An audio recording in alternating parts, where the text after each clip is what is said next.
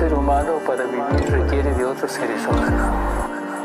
Desde bebé, bebé, y requiere un convivir fundamental en el mutuo respeto, en la honestidad, en confiar en el espacio que estamos creando con otros seres humanos donde...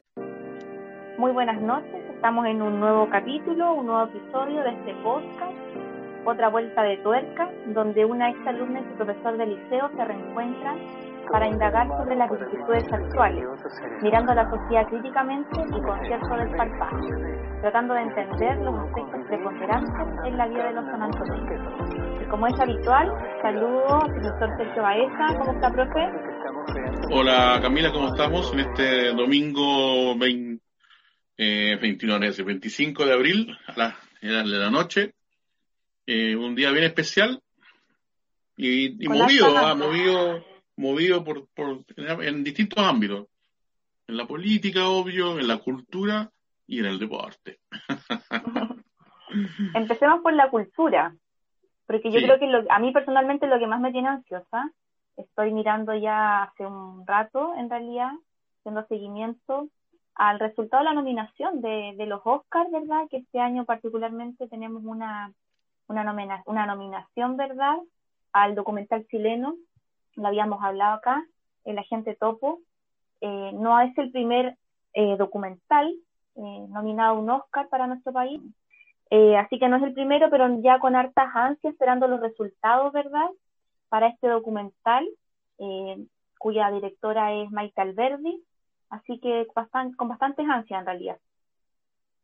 Bueno, sí, obvio, nosotros somos un, un país pequeñito y donde la cultura es, es, compleja de, llevarla a cabo y, y, estas nominaciones a un premio internacional y, al más eh, al más importante en cuanto a, a la resonancia que tiene eh, uno puede discutir eh, Cannes Berlín y Venecia y lo, son premios también que, también vale la pena estar y quizás algunos hablan más de, calidad, pero en el caso de los Oscars en Hollywood son eh, el premio que todo el mundo anhela cuando trabaja en, el cine. Eh, señalar que tuvimos la, como mejor película extranjera, hemos, estado dos veces con películas chilenas, con el No de Larraín, de Pablo Larraín, que no, no, ganó. Eh, perdimos una película francesa que era muy buena. Eh, y después, bueno, ganó, ganó, el Sebastián Leilio con La Mujer, eh, fantástica, pero con la producción de los hermanos La Reina, del pío Pablo La Reina, así que de alguna forma se sacó el pillo. Y, y entre medio tuvo la historia de un oso como cortometraje. sí, exactamente. Un cortometraje animado, con la diferencia. Y ahora vamos como mejor documental, aunque está, eh, y fue postulada a mejor película extranjera y no quedó y fue postulada también a mejor documental y ahí quedó. Y quizás le hicieron un favor porque a veces es más difícil ganar en esa categoría. Y mejor documental, bueno, es una opción. Eh, ha tenido buenas críticas, es una historia bien bonita, sencilla pero bonita y con un, tema profundo de fondo. O sea, sin entrar a, como dicen los jóvenes, a, spoilear mucho, pero un tema que tiene que ver, ¿cierto?, con, con una etapa de la vida significativa, pero que lamentablemente, especialmente en Chile, y parece que no solamente en Chile, eh, es una etapa en que la gente un poco vive más de la soledad y de la nostalgia. Que la gente topo, estamos a minutos de saber si va a obtener el Oscar o no. Decir que hace una noche donde han, predominado los premios, eh, no sé si para ya hablar de minoría, pero para, para la diversidad de lo que es la gente que trabaja en el cine, eh, actores de origen afroamericano, eh, eh, películas como La Reina del Blues se ha llevado dos del área más técnica artística, la directora de Nomaland, que es la favorita, Cleo, Cleo Sao, que es de origen chino, mujer y de origen chino, o sea, que rompió todos los estereotipos, Así que una noche bien especial que va a dar harto que hablar en el futuro, yo creo, la que está pasando en, eh, allá en, Los Ángeles, lamentablemente con este formato nuevo de, que la gente no puede estar, entonces pierde un poco toda la, la, cosa entretenida que tiene los Oscars y, y también un poco está desordenada la ceremonia, porque antes empezábamos de los premios más chicos, entre comillas, hasta los más grandes, y ahora como que están entre medio, entonces me, me desordenó toda la, agenda del, del, programa. Pero no importa, lo significativo yo creo que va a ser hablar después, ¿cierto? De, los, de los premiados, dónde tuvo la mano esta vez y, y que, el fondo también tiene que ver con, los contextos políticos sociales que vive también el Hollywood y Estados Unidos también, o el primer mundo quizás por decirlo así. Ahora, profe, es bastante eh, eh, relevante mencionar esto, estos premios, ¿verdad?, que se entregan, a pesar de, se están entregando a pesar del contexto pandémico que tenemos y, yo creo que eh, es muy, muy importante visibilizar que esto se hace porque estos premios se entregan hace 92 años, entonces en el fondo eh, esto tiene un valor agregado, claro, el, más allá, claro, si bien es cierto, a lo mejor hay un, desorden eh, en la forma en como, o como habitualmente se entregaba, pero es, es una tradición, ¿verdad?, para, para la academia, ¿verdad?, de las artes, de la ciencia cinematográfica, entonces, eh, para toda la industria en realidad cinematográfica, entonces, tiene, eso tiene un valor agregado. Sí, no, no cortar la, la niña. Mm. Yo no no, no, no, no, no, investigué, la verdad, no, no sé si para la Segunda Guerra Mundial lo cortaron en algún momento, el 45, 44, cuando Estados Unidos participó en la guerra. No, no, no lo tengo claro. Eh, porque quizás ahí lo suspendieron, no sé. Tendríamos que entrar a, a, hurgar, porque hubo muchas cosas que se cortaron en la época de la guerra, digamos. Mundiales de fútbol, los Juegos Olímpicos y otros eventos así. Pero no sé si los Oscars se pararon en un momento. Pero sí, como tú dices, eh, vamos para el siglo, pues, entonces no uno se va a cortar la, esta tradición. Amerita, claro. Amerita que siga, digamos. exacto. Profe, eh, Mira, me, Camila, mencionar que también este día, que, ha sido de todo un poco, digamos, eh, falleció en Francia Oscar Castro, que es un actor chileno eh, que se radicó en Francia al 75, 76, ya eh, post golpe exiliado, y que nunca más volvió a residir en Chile. Yo creo que volvió a Chile después, en, quizá en visitas, pero nunca más radicó en Chile. Es un gran actor, él fundó la compañía de teatro de la LEF, eh, y entre otras cosas fue el actor que hace Pablo Neruda en Ardiente Paciencia, en la versión que, que se graba fuera de Chile, eh, en dictadura, y que, es la primera que se conoce. Ya, eh, antes del, de la versión americana, que es el postino y que, y que gana, y que de hecho gana un Oscar.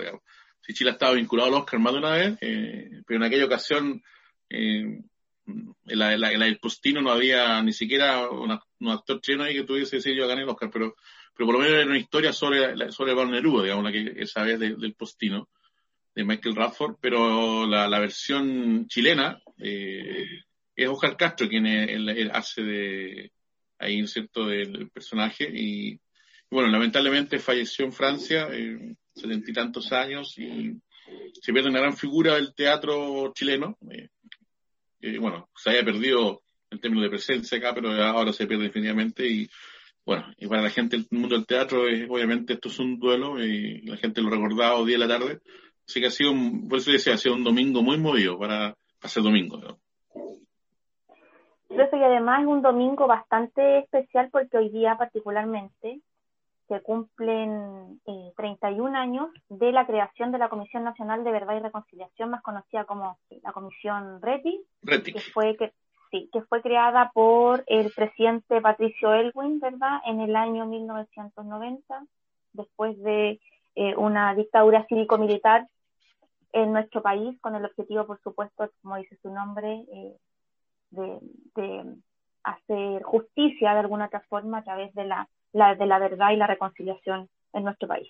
Sí, bueno, eh, inolvidable esa, esa comisión y ese informe, un informe que tiene harta, de, harta base para, de fuente histórica, presidido por Raúl Rettig, viejo eh, jurista de origen masón y, y radical. Sí, eh, pero fue un trabajo bien serio eh, que se hace a, pesar de los temores de, de iniciar la investigación de, los crímenes y de desapariciones. En general, cuando se entrega este informe, en, eso lo entrega, no por decir, el 4 o el 3 de marzo del año 91, eh, obviamente en la cadena, todo el asunto, eh, fue en emotivo porque en realidad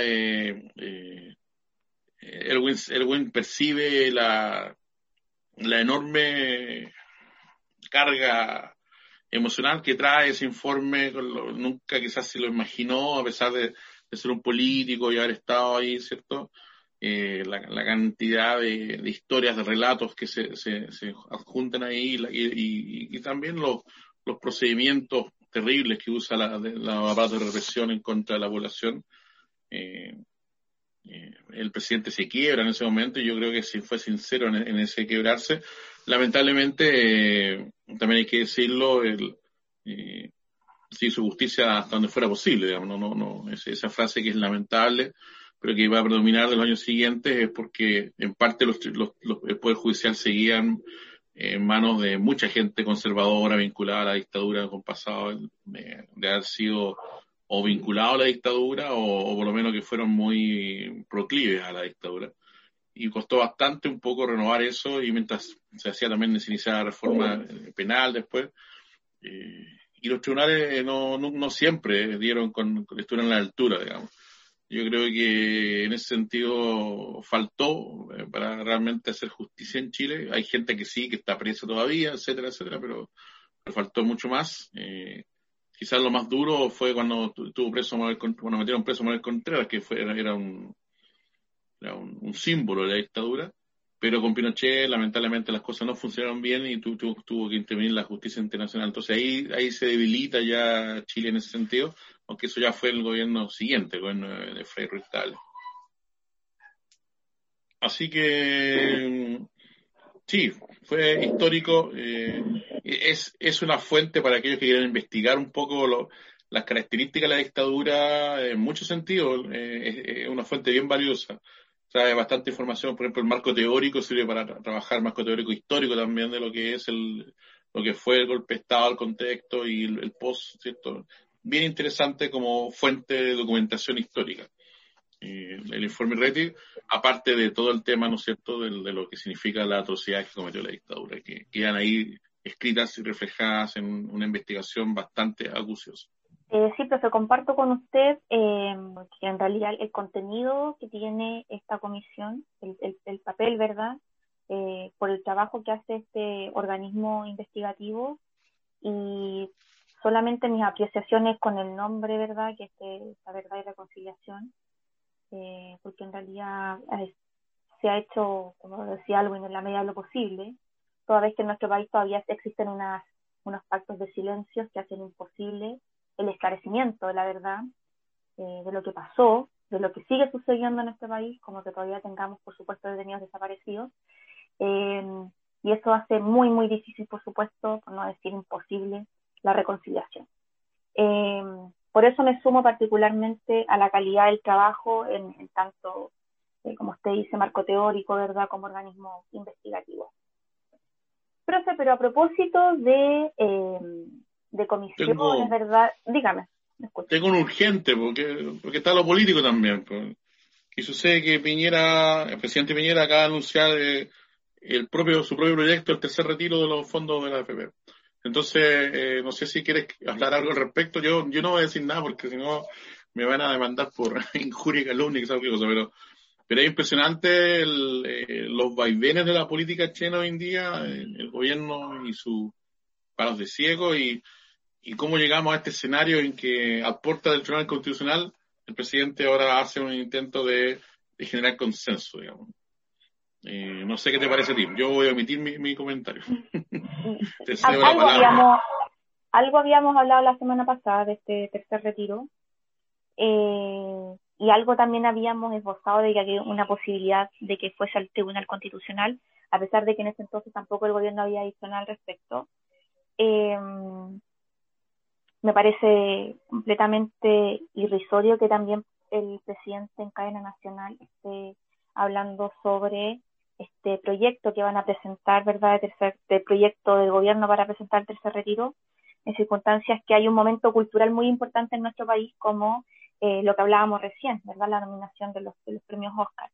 Creo que esto tiene que ver netamente, primero, la, la eh, transmitirlo por cadena nacional eh, en base a una estrategia, una mala estrategia política, que no me llama para nada la atención, porque es, parte de esta mm, inconducción, por así decirlo, que tiene el gobierno. Creo que la estrategia de recurrir al Tribunal Constitucional es una estrategia para hacer tiempo en realidad. Eh, me parece también bastante absurdo que el gobierno haya recurrido al Tribunal Constitucional declarando que eh, este requerimiento del tercer retiro era inconstitucional, porque se entiende que una reforma constitucional no puede ser inconstitucional si es parte de lo que la misma constitución permite. Por lo tanto, tengo la impresión de que ante el nulo rol colegislador que tiene el gobierno, recurre al, tercer, al Tribunal Constitucional frente al proyecto del tercer retiro para hacer tiempo, insisto, y además tengo la impresión porque esto obedece a que por parte del gobierno no existe una estrategia política, sino todo lo contrario. Eh, están buscando no salir trasquilados y tengo la impresión de que por eso también entonces, eh, hacen esta o presentan por cadena nacional este proyecto para el tercer retiro, no muy distinto a lo que hicieron eh, con el segundo retiro del 10%. Esto ya el gobierno, está claro que el gobierno, esto le ha traído una serie de coletazos, no, no solo con la oposición, sino también dentro de la moneda, sin ir más lejos, claro, sin ir más lejos. Hoy día eh, tenían una reunión a las 8, ¿verdad? Con el, no solo con el comité político del presidente, sino también con los timoneles de partido, de jefes de bancada y presidenciales por Chile Vamos, precisamente porque yo siento que es hoy día eh, el momento en el cual, el momento más indicado para poder hablar del síndrome del pato cojo con el gobierno, el gobierno no sabe para dónde ir, está dando eh, manotazos de ahogado y, y, yo creo que la, la, nula conducción que ha tenido el gobierno en términos políticos le está, le está pasando la cuenta. Y eso incluso Está, lo está, está la amenaza, ¿verdad?, de, por parte no solo de la oposición, sino también del oficialismo, de una acusación constitucional. Es que ese es el riesgo. Ahora, eh, que podría traer eh, como consecuencia el, la, la, salida de Piñera del gobierno y que este gobierno fuera encabezado por algunos meses por la presidenta del Senado. Por eso te acuerdas que yo decía que la vuelta a la vida del caso Proboste, bueno, imagínate. Eh, pero fue ya, fue ya la Proboste la que lanzó un salvavidas, ¿eh? lanzó un salvavidas al gobierno a Piñera eh, ofreciéndole la posibilidad de, de, sentarse a la mesa a conversar con el tema. Entonces, eh, yo creo que es tardía la reacción del presidente. Yo creo que una vez que fue aprobado en la Cámara de Diputados, debió haber evitado la discusión en el Senado, debió inmediatamente haber reaccionado si iban a reaccionar. Pero bueno, yo prometí no hablar de esto, así que pasemos mejor a algo más agradable. Tuvimos la, la que creo que allá iba tu, tu, tu nota cuando te interrumpí. Eh, tuvimos una semana también especial con relación al, al, contexto de lo que es la celebración del Día Internacional del, del, Libro, el Derecho Autor, que se celebra ya desde el 92, si no me equivoco, cuando la UNESCO ya lo, lo oficializó, eh, en cada 23 de abril, el día de San Jorge o San Jordi en, en los catalanes, y que, que busca fomentar obviamente la lectura y la cultura también, la gente. Y en Chile ha tenido vaivenes, ha, ha habido años en que se ha, se dado mucha fuerza y, y ahora en, pandemia estaba bien débil la cosa. Eh, los colegios no podían celebrarlo con los estudiantes. bueno, en muchas partes hicimos alguna actividad, aunque fuera a distancia, para, para poder incentivar el tema o para que no pasara, ¿no es cierto?, desapercibido. Pero es complejo, digamos. Eh, los lanzamientos que hacía Plagio de regalar, regalar los microcuentos del año anterior, el día 23 de abril, en las distintas estaciones del metro, muchas cosas que se hacían, eh, se estaban haciendo y que ahora se han ido perdiendo producto de, bueno, de la situación que estamos hoy en día en, esta pandemia. Pero no aún así, aún así, ¿no es cierto? Eh, por lo menos en las redes sociales harto se habló de, la, de la fecha y, y bueno, eh, la idea era un poco hablar de, de, de ello acá en este espacio, eh, no olvidarnos del, de este día que, que no sé si tú sabes por qué, por qué se celebra el 23 de abril. Una pregunta de a Camila.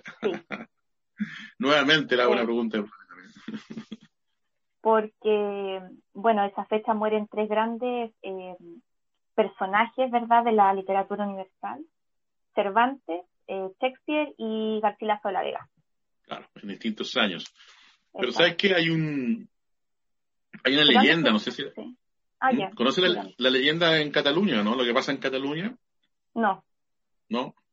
Lo que pasa es que en, la zona eh, hay la leyenda de origen medieval, no sé, etcétera, donde un donde había un dragón que asolaba las tierras, etcétera, y que, para calmar al dragón había que entregarle jóvenes a quienes se devoraba y todo el asunto.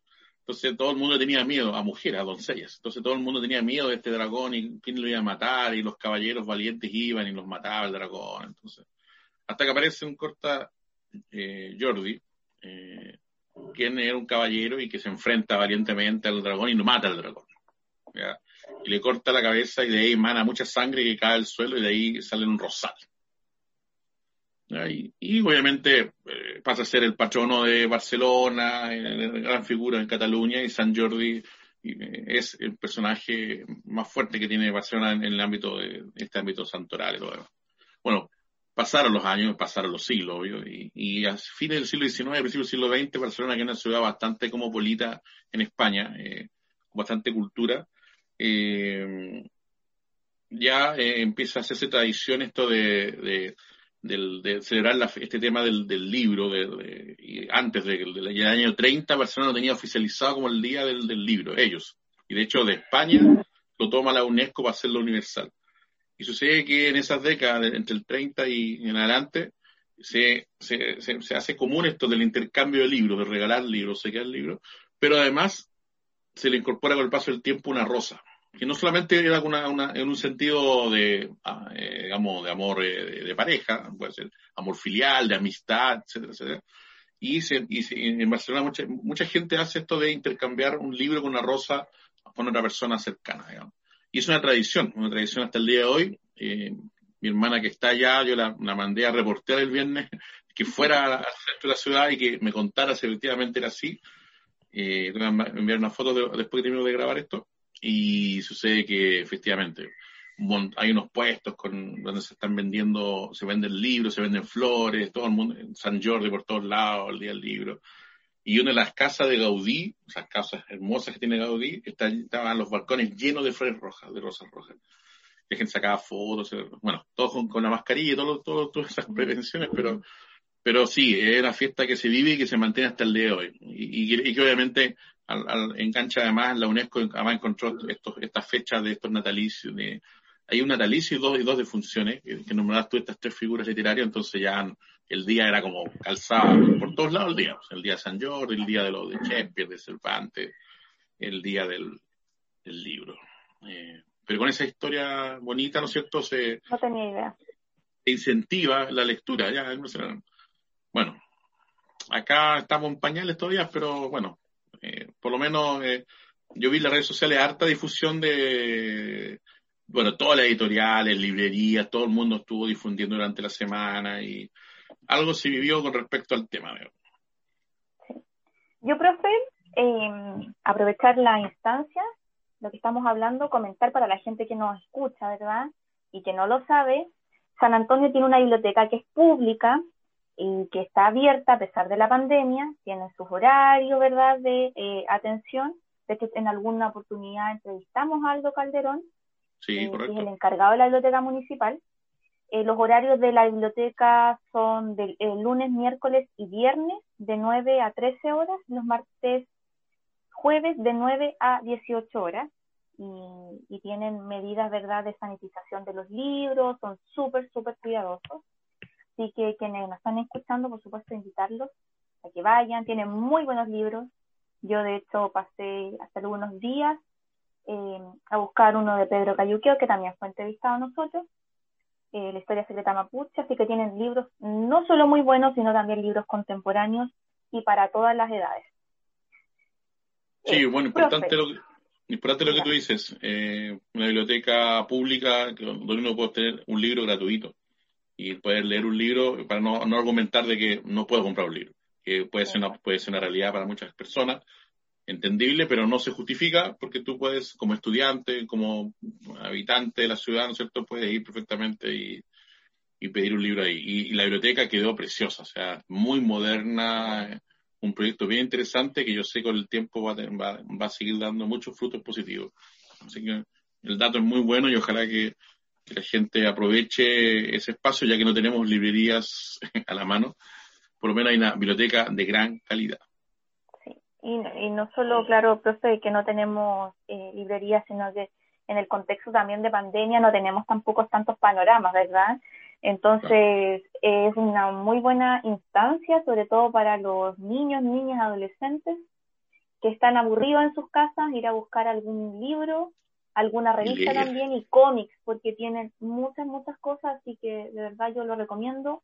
Tienen un espacio fantástico, sobre todo para los niños y niñas, que obviamente hoy día por contexto de pandemia no se puede utilizar, sin embargo pueden ir a buscar los libros y pueden hacerse socios, que también es algo muy fácil. De hecho, eh, estaban hace un tiempo, no sé si lo siguen haciendo, en la biblioteca estaban haciendo un servicio de delivery de libros para la gente de, creo que hay un sector de Barranca que hacían servicio de delivery de libros en la biblioteca municipal. Una muy buena iniciativa. Súper. El negocio de delivery de libros hay bastantes eh, eh, iniciativas y emprendimientos, yo lo, hemos conversado nosotros, de, de, grupos pequeños, privados, porque las librerías grandes también lo hacen. O sea, hoy día para aquella persona que tiene, tiene recursos, que, que, se está acostumbrado a comprarse un libro al menos una vez al mes o quizás cada dos meses se compra su libro, hoy día existe forma de comprarlo sin moverse a la casa. Usted lo puede hacer a través de una, editorial, de una librería, dos, tres días le llegan los libros acá en, su domicilio. Y también hay servicios de delivery eh, pequeños, emprendimientos pequeños y a precio incluso más económico que también están haciendo eso. Hay muchos y que se están eh, moviendo desde el año pasado ya a esta altura y, y, que de alguna forma también permite que las personas que, necesitan adquirirlos puedan llegar a obtener libros. Entonces, y a propósito de libros, de letras, de poemas, eh, yo quiero invitarlo en esta sección de entrevistados y entrevistadas que tenemos todas las semanas, como es habitual. Quiero invitarlo a escuchar la entrevista que le hicimos a Luisa Edo, una poeta originaria de la comuna de San Antonio, autora de poemas como Desierto Marino, eh, Te quiero mi cielo y antología de poesía feminista como Poesía en Toma. Así que les, lo invito a escucharlo. ¿Le parece? Ya, pues vamos con una poetisa sanantonina. Muy buenas tardes. Estamos en la sección de entrevistados y entrevistadas de la semana en esta ocasión y en el marco de lo que es el Día Internacional del Libro, ¿verdad? O el mes del libro, como bien nos señala nuestra entrevistada el día de hoy, queremos presentarles a Luisa Edo. Ella es escritora y poeta sanantonina y tenemos el placer hoy día de poder entrevistarla, escuchar su experiencia, ¿verdad? Su relato. Así que, Luisa, bienvenida y muchas gracias por aceptar esta invitación. Bueno, buenas tardes y muchas gracias Camila, Sergio, por invitarme y por el interés también de conocer un poquito más qué pasa con la escritura en el fondo en San Antonio, eh, de las personas que siempre que hablamos de San Antonio se nos viene encima el literal de los poetas, pero más que una marca es una realidad, eso también hay que recordarlo. Ah, ha sido, como les comentaba recién, tiempos complejos para muchas personas que se dedican al arte porque la cultura no está puesta como un bien esencial, ¿ya?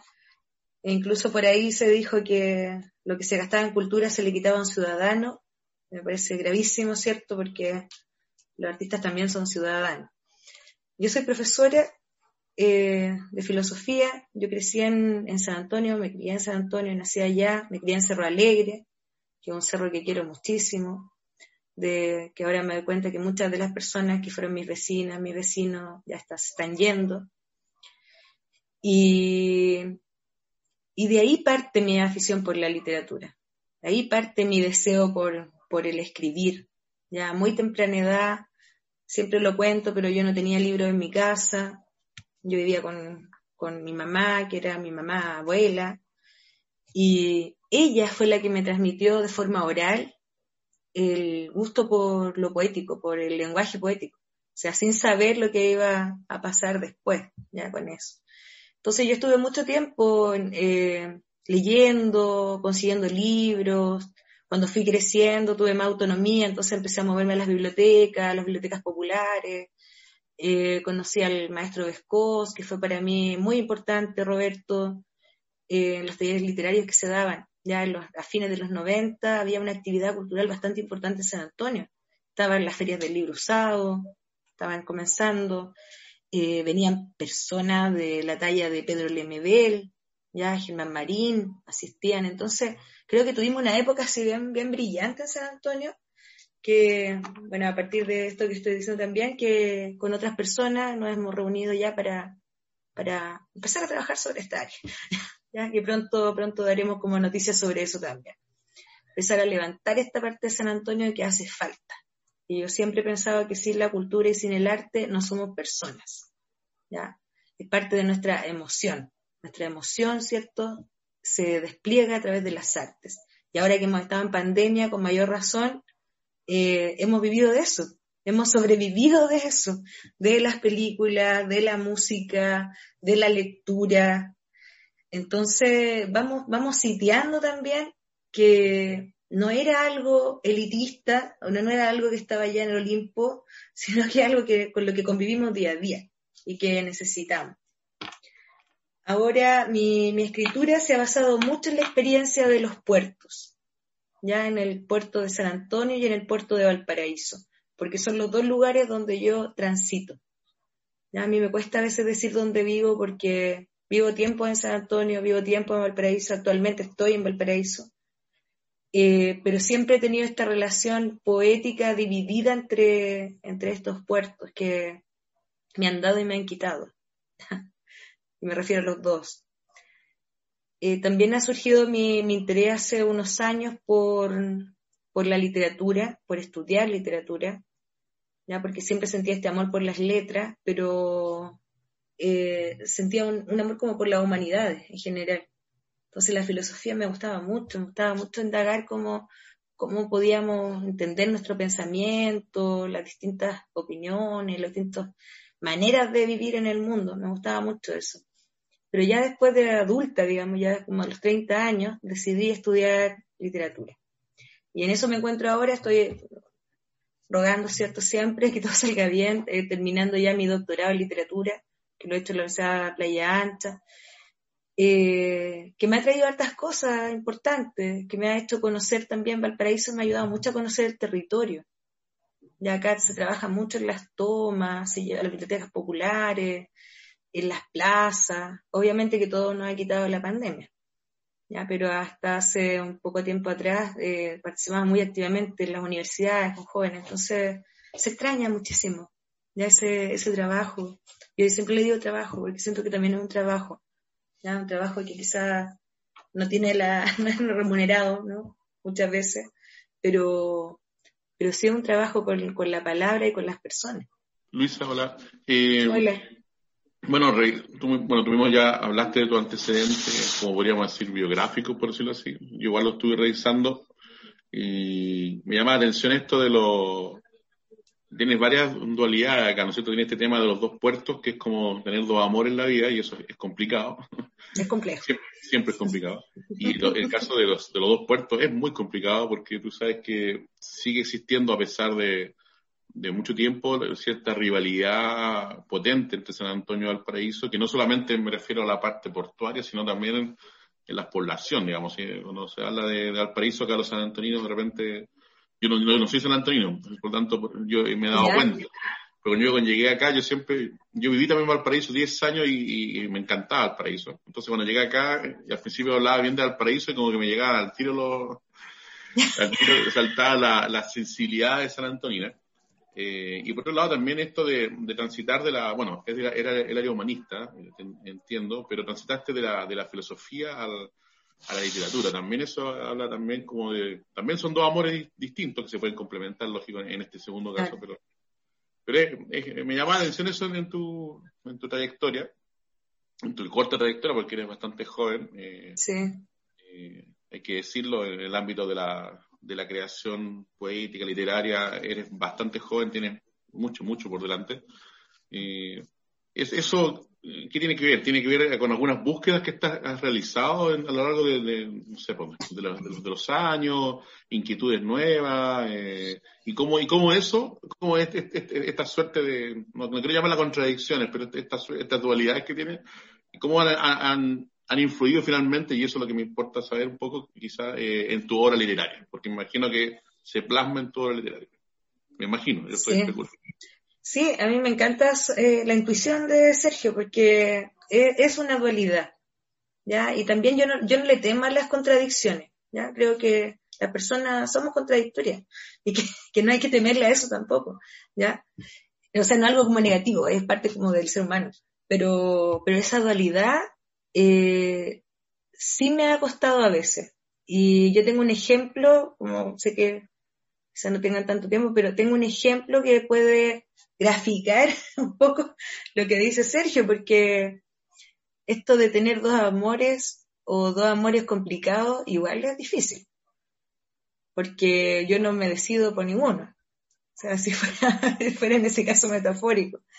Encuentro en cada puerto cosas diferentes, obviamente son puertos muy distintos, tienen idiosincrasias diferentes, identidades distintas, y, y lo que me pasa siempre con, con San Antonio es que tiene hasta, San Antonio y Valparaíso tienen hasta un lenguaje distinto. Cómo llamarle a las cosas, o sea, al pan, yo todavía a veces digo marraqueta, acá me miran feo porque es pan batido, o sea, desde el lenguaje ya hay una diferencia, que cuál es el primer puerto, que este otro es más bonito, que, ya, bueno, cosas así. Pero a mí me a mí Valparaíso me ha recibido muy bien siempre. Ya muy bien eh, en, el, circuito de escritores. Eh, yo empecé muy chica a escribir, pero dejé también de escribir algún tiempo por mi maternidad, ¿ya? Y luego regresé.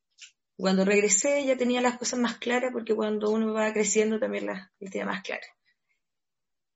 Y tenía unos poemas yo de muchos años que yo no quería publicar, ya no, me atrevía a publicar porque cuesta la publicación. Yo participaba así, mandaba poemas a revistas, me publicaban amigos, en antologías, pero no, no me atrevía yo a publicar.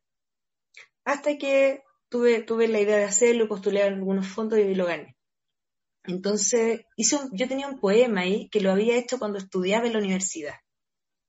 Yo siempre lo recito, ¿ya? Porque a mí me gusta ese poema. Si es malo bueno, eso lo deciden los demás. Pero es un poema que surgió porque en Valparaíso también hay un cerro alegre. Si ustedes lo conocen, ya un cerro alegre como boutique, ya un cerro boutique. Ese no es un cerro de Valparaíso, un cerro como o sea, es de Valparaíso, pero no es parecida a la realidad de Valparaíso, ya no es marginal, no tiene nada de eso, sino que es un cerro, ¿cierto?, de lugares bonitos, de casas bonitas, de turistas. Entonces, cuando a mí me preguntaban de dónde era, y yo estudiaba acá en la Universidad de Valparaíso, yo decía, de Cerro Alegre. Entonces me miraban así como, ay, qué bueno, de Cerro Alegre, qué sé yo. Entonces, yo no entendía, no entendía por qué me miraban así, como qué bonito, y yo decía, no es tan bonito yo hacía un supuesto que ellos sabían que yo era de San Antonio y que, no tenía nada que ver con Valparaíso. Entonces en un momento eh, me empecé a dar cuenta, ¿ya? Me empecé a dar cuenta, era chica, tenía 18 años. Dije, claro, lo que ellos piensan es que yo iba ahí en la boutique y no en el cerro, ¿ya? Que está al lado del cementerio, no ahí. Entonces me causó mucha impresión y yo hice un poema, ¿ya? Sobre eso. No sé si te lo voy a compartir, si lo voy a compartir me gustó mucho la reflexión de, Sergio, así que lo voy a leer. Este poema está en el libro Desierto Marino y se llama Segundo Tránsito. Recuerdo de San Antonio. He llegado, veo las grúas del puerto, señal inequívoca. San Antonio está ahí. Ahí está el puerto del desencanto, desde donde todos se van y quedan los viejos. Mi historia rueda en esa calle de tierra, en ese cerro alegre que no ríe. Allí no hay turistas ni museos. Allí estoy yo y mi madre, aguardando en la ventana, de pie, de madrugada. Las lágrimas escapan. Mis ojos ven a medias, ya no hay miedos. Sin embargo, la vida temerosa se escurre en ese olvido. Pronto habrá un mol, se acabarán los males para todos. Pero ya es tarde, ya no hay puerto en mi cuerpo. Sí, Luisa, mira, a propósito de, tu poema, lo que acabas de, recitarnos, este puerto de desencanto, de este cerro que no ríe, ¿verdad? De las contradicciones que mencionaste recién. Quiero invitarte a que nos cuentes de tu obra más reciente, que se llama Desmarejada, y entiendo que la publicaste hace muy, muy poquito tiempo. Por lo tanto, un trabajo bastante fértil en términos de tiempo, de experiencias, tenemos un contexto está estallido social, tenemos un contexto pandémico que lo hace todo, parece bastante eh, diferente y también más complejo. Entonces, quizás que si nos cuentas un poco de eso. Sí, la, la experiencia de, este libro que es de Marejada eh, ha sido muy extraña, ¿ya? porque no hay contacto físico con las personas, con los editores. Eh, yo agradezco mucho a Ril, ya que es la editorial, porque ellos de verdad son muy buenos acompañando, aunque sea por teléfono, reuniones, revisando los textos. Este libro a mí me llevó cuatro años escribirlo, el, último, el de Mareja. Y es un texto al que también eh, yo quiero mucho mis libros. Creo que todo cuesta mucho y en el tema del arte cuesta más porque siempre tienes que estar buscando el financiamiento, siempre tienes que estar concursando, estar compitiendo. Entonces, es, trabajoso. Siempre es como, voy a ver cómo me va, si me fue bien o mal. siempre estamos en eso, en el fondo, esperando, esperando, ¿ya? Una respuesta. Entonces, esto fue cofinanciado, una parte por el fondo que me gané y la otra parte por la editorial. Y en estos tiempos pandémicos yo dudé en publicarlo. Ya de hecho el libro estaba desde el año pasado, desde junio en la editorial. Y yo tenía la esperanza, como muchos de nosotros, yo creo, de que en algún momento, ¿cierto?, pudiéramos tener un espacio físico donde vernos, presentar el libro, escuchar música, como hacemos siempre la presentación. Y me di cuenta que eso no iba a pasar. Entonces yo trataba de dilatar la presentación de Marejada y al final no lo pude hacer. Y lo hicimos de forma online eh, aunque de todas maneras fue, fue bastante eh, buena la llegada que tuvo el libro, hacia dónde se ha ido ya hacia afuera, está disponible en muchas partes ya del mundo. Ha sido como, como un reconocimiento este libro para mí, ya un reconocimiento de, también de San Antonio. Ya no, no, no me había pasado así. Eh, de, de un interés mayor, ya un interés mayor al que yo había visto la primera vez. Entonces me, en el fondo me, ha llevado sorpresa, porque cuando uno no se espera nada, cuando uno dice, oye, estamos en esta situación, ¿qué, va a pasar? No va a pasar nada. Y de repente se empiezan a mover las cosas, ¿ya? Empiezan a mover de todas maneras. Y, y, y en este tiempo yo de pandemia escribí otro libro. Entonces pensé en que esto se iba a transformar en una trilogía ya que yo siempre he visto como la trilogía de los mares, ya donde está Desierto Marino, está de Marejada, y va a haber otro libro que todavía no tiene título, no tiene nombre. Pero que esa va a ser como una, una, una trilogía, ¿cierto?, que va a versar sobre esta historia de los puertos que también tiene que ver con una percepción de, de la escritura de las mujeres, ¿ya? que para mí es súper importante la visibilización de eso.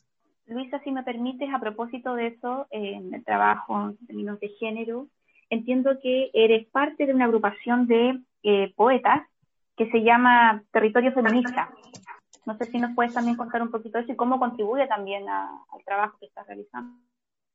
Sí, eh, Territorio Feminista es una agrupación donde participamos muchas, muchas mujeres, ¿ya?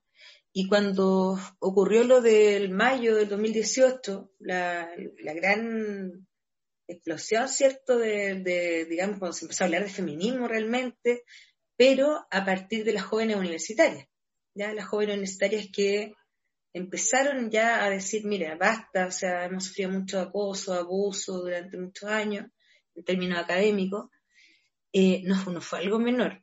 O sea, salieron de universidades 77 profesores de la quinta región y de otras partes muchos más. Entonces fue, parecía algo como de repente que no se comprendía, como que no se entendía bien lo que se estaba haciendo. Y ahí, con Territorio Feminista, que siempre trabajamos los 14 de febrero, hacemos, o sea, se hacen eventos el 14 de febrero que es contra el amor romántico, no contra el amor, por supuesto, pero sí contra ese amor, ¿cierto? Que veíamos, no sé, en las portadas de la cuarta, los celos la mataron, la mató por amor, ¿cierto? Ese tipo de amor es el que hay que erradicar un poco, ya hay ese lenguaje también. Entonces, al participar con estas jóvenes que estaban estudiando recién su primer año, eh, era realmente emocionante, ¿ya? Porque era algo que, por lo menos la generación, hasta mi generación, que tenemos 40 años, nunca nos íbamos a atrever a decir algo en una universidad, ni siquiera en las familias, ni dentro de las casas.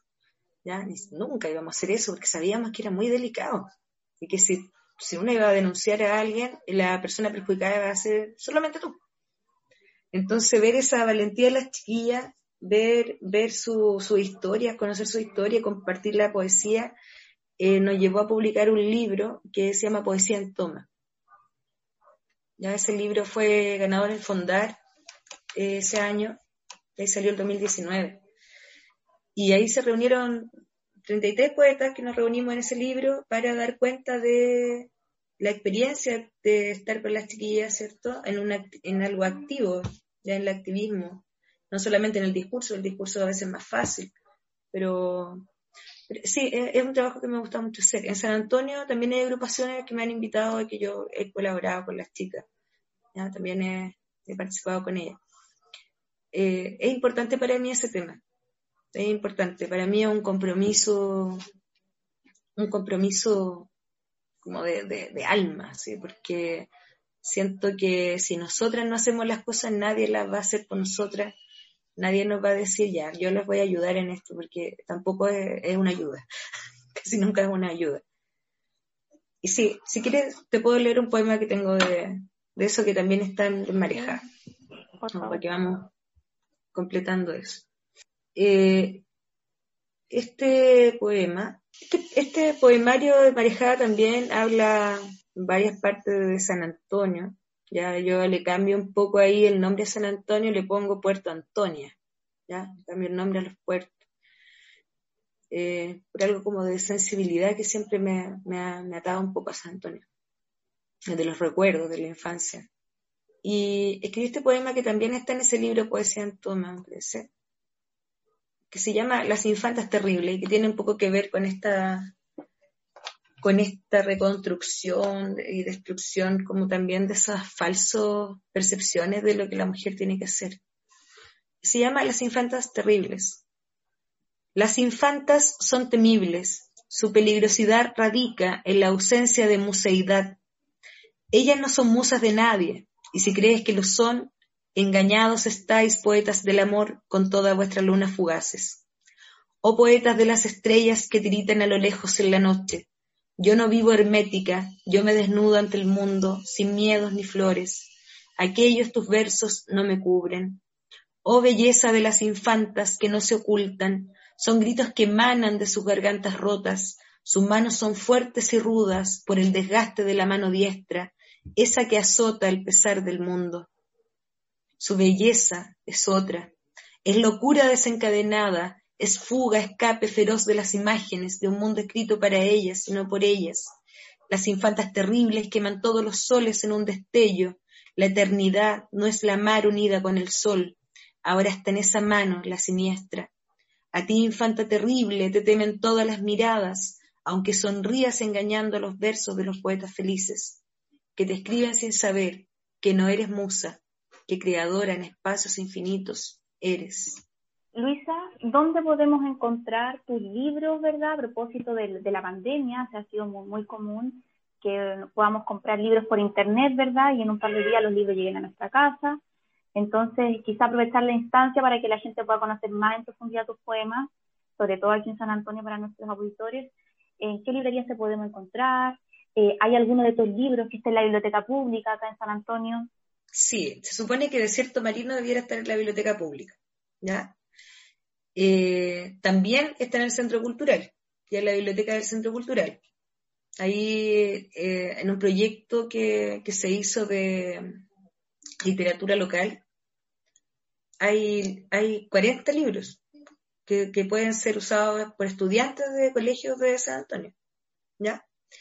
Y el libro de Marejada está, se está vendiendo a través de la página de Real Editores. Y a través de la página pones de Marejada, Real Editores y, te manda el link. Y lo están enviando a domicilio. Porque las librerías que está son librerías de Santiago. Ya, está en librería de Santiago. Así es como ir a comprar. Pero como ahora no se puede hacer nada, eh, ese es como el link. eso yo quisiera solamente agradecer como esta instancia, porque tengo un poquito de bulla ahora, para ir terminando. Eh, agradecer, eh, Luisa. Eh, yo creo que lo, que queda, ¿no es cierto?, es tratar de, acceder un poco a lo, que preguntaba Camila, a, los libros para poder leer. Y bueno, y desearte que, puedas después, ¿no es cierto?, estar acá en San Antonio y, y poder invitarte a alguno de nuestros liceos, escuelas, ojalá a, que puedas compartir con los estudiantes, porque la única forma de, que la, poesía y la literatura tenga vida es que las generaciones nuevas, ¿cierto?, se empiecen a empapar de esto, digamos.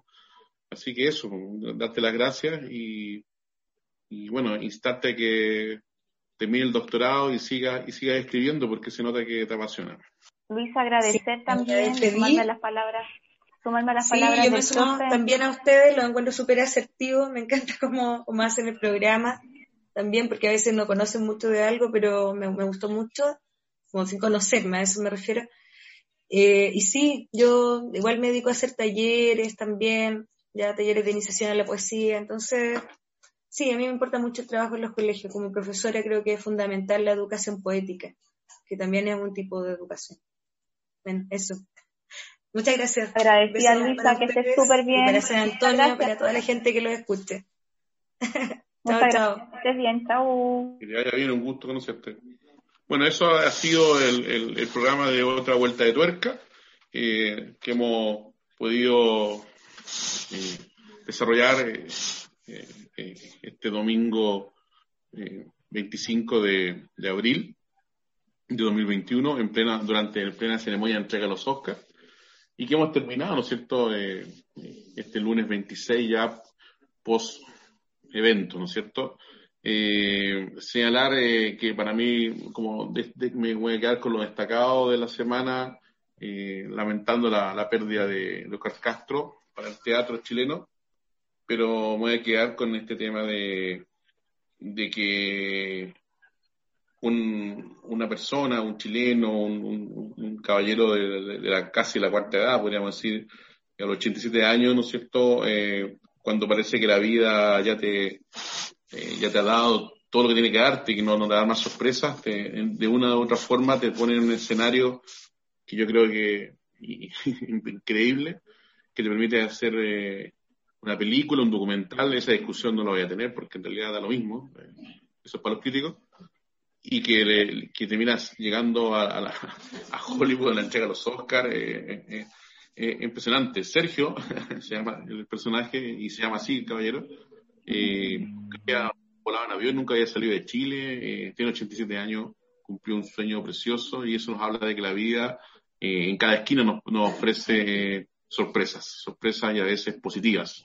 Así que me quedo con eso, con esa sensación.